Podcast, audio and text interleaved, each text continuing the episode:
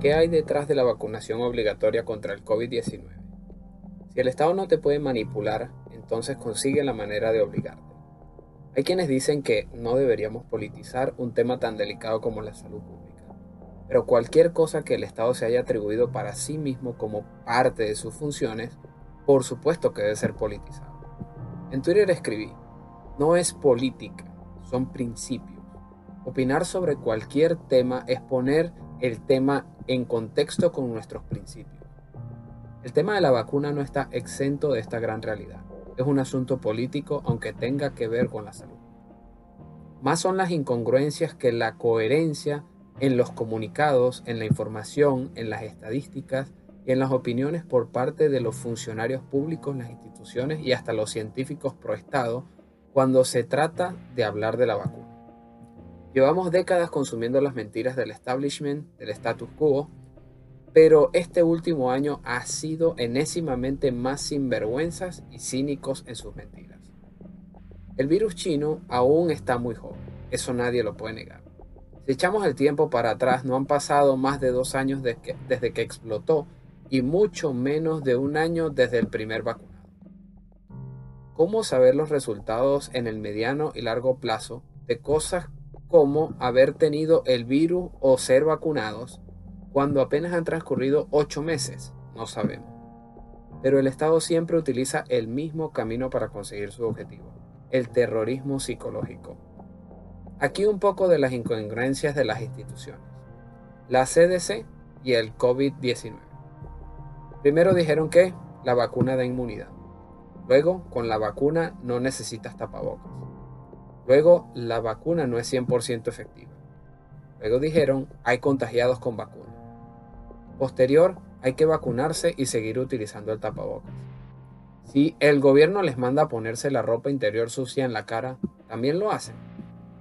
Podrán existir algunos que hacen lo que el Estado les dice, sin cuestionarlo pero muchos somos los que no nos permitimos semejante acto pusilánime.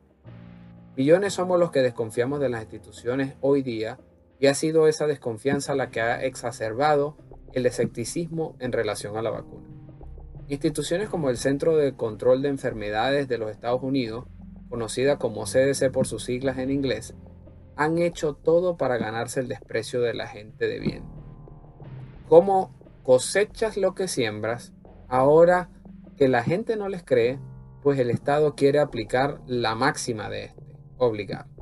En Twitter escribí, la vacuna no debe ser obligatoria por la misma razón que nada que provenga del Estado debe ser obligatorio. No es función del Estado obligar a los ciudadanos a hacer algo que no quieren, mucho menos si esto tiene que ver con sus vidas. Mientras no dañes, conservas tus derechos. Pero el Estado está consiguiendo otra forma de ejercer su poder.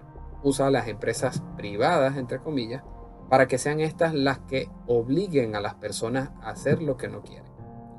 Cuando vemos aerolíneas, empresas de transporte terrestre, hoteles, restaurantes y cruceros considerando hacer obligatorio el que estés vacunado, mostrando prueba de esta vacuna ante un desconocido que no tiene por qué saber tu información médica, entonces te das cuenta que el Estado viene por ti a través de eso que llaman empresa privada.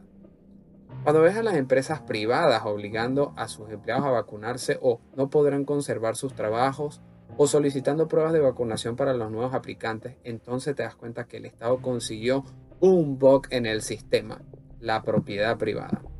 Estamos viviendo la mayor de todas las discriminaciones de la historia de la humanidad. El racismo y el apartheid se quedaron en pañales ante la nueva que llaman los vacunados y los no vacunados nos tildan de antivacuna apelando a nuestro sentimiento de culpa. No somos antivacuna, somos anti esta vacuna. Somos anti obligación, somos anti renuncia a nuestra privacidad y somos anti establishment. Los funcionarios del Estado, políticos, las instituciones y muchos científicos pro establishment trabajan en conjunto hoy día para que su agenda se ejecute como ellos quieren que se ejecute. Mintieron cuando dijeron que con la vacuna se acababa la pandemia.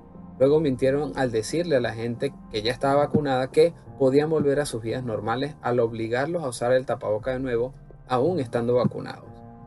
Han mentido con las estadísticas y ahora hasta la directora de la CDC afirma que dejarán de contar los casos de vacunados que se contagian mientras manipulan, descalifican y tratan de ocultar la inmunidad de los millones que contrajeron este virus al inicio y, durante los primeros meses de la pandemia y ahora ni la variante Delta los afecta. Sí, el tema de la vacuna es un asunto político, aunque tenga que ver con la salud y tanto los funcionarios del Estado como los representantes de las principales instituciones, los científicos pro-establishment, hoy día son políticos. El gran reto del siglo XX fue poner al hombre en la luna. El gran reto del siglo XXI debería ser poner a los políticos en la cárcel.